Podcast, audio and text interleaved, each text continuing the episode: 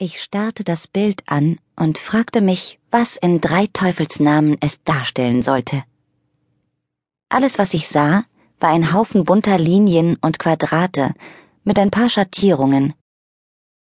Das Motiv kam mir vage bekannt vor.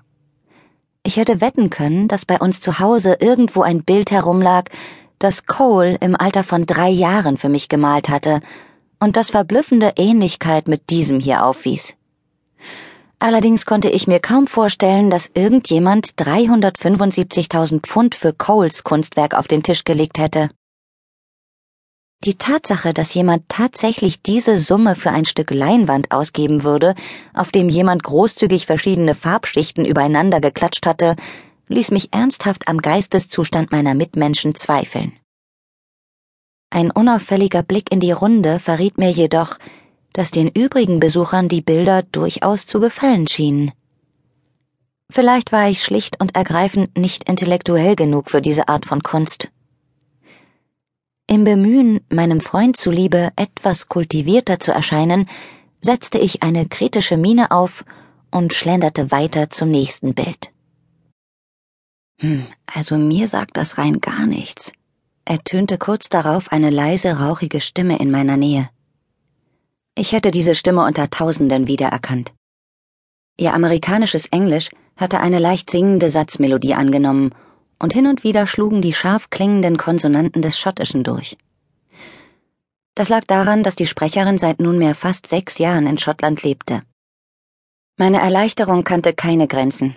Ich wandte mich von dem Bild ab, um meiner besten Freundin Joss in die Augen zu schauen, wozu ich meinen Kopf ein gutes Stück senken musste, zum ersten Mal an diesem Abend war das Lächeln in meinem Gesicht echt.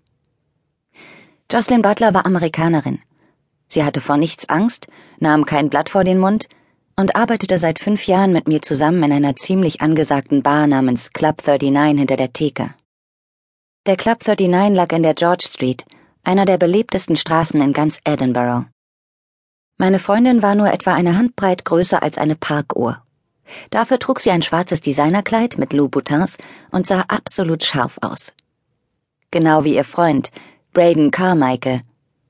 Er stand hinter ihr, hatte besitzergreifend einen Arm um sie gelegt und strahlte eine ungeheure Selbstsicherheit aus. Er war optisch ein echter Leckerbissen und genau die Art von Mann, nach der ich schon seit Jahren Ausschau hielt. Wäre Joss nicht meine Freundin und hätte Braden sie nicht über alle Vernunft vergöttert, hätte ich nicht lange gefackelt und ihn mir gekrallt. Braden maß annähernd 1,98 Meter und wäre damit der ideale Partner für eine Frau von meiner Statur gewesen. Ich selbst war stattliche 1,78 groß.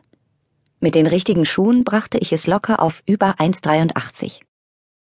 Außerdem war Braden sexy, reich und witzig. Und er liebte Joss wie ein Wahnsinniger. Sie waren seit knapp anderthalb Jahren zusammen und irgendwie hatte ich das Gefühl, dass ein Heiratsantrag in der Luft lag. Du siehst toll aus, sagte ich und betrachtete neidisch ihre Kurven. Im Gegensatz zu mir hatte Joss einen großen Busen, runde Hüften und einen fantastischen Hintern. Vielen Dank, dass ihr gekommen seid. Ich hab was gut bei dir, brummte Joss, bevor sie ihren skeptischen Blick über die Bilder schweifen ließ. Wenn die Künstlerin mich fragt, was ich von diesem Zeug halte, muss ich mir ein paar dicke, fette Lügen einfallen lassen. Braden drückte sie noch enger an sich und sah lächelnd auf sie herab. Wenn die Künstlerin genauso prätentiös ist wie ihre Kunst, würde ich sagen, warum lügen, wenn man genauso gut schonungslos ehrlich sein kann? Joss feixte. Stimmt auch wieder. Nein, schaltete ich mich ein, weil ich wusste, dass sie genau das tun würde, wenn ich sie nicht ausbremste. Becker ist Markhams Ex, und sie sind immer noch gut befreundet. Wenn du hier einen auf Robert Hughes machst, bin ich hinterher diejenige, die in hohem Bogen rausfliegt. Joss runzelte die Stirn. Robert Hughes? Ich seufzte. Das war ein berühmter Kunstkritiker. Mir gefällt die Idee. Joss hatte ein teuflisches Grinsen im Gesicht. Wie sagt man so schön? Ehrlichkeit kommt gleich nach Gottesfurcht. Ich glaube, das war Reinlichkeit, Babe. Natürlich ist es Reinlichkeit, aber Ehrlichkeit kommt doch bestimmt direkt danach. Als ich das trotzige Funkeln in Joss Augen sah, wurde mir ganz mulmig zumute.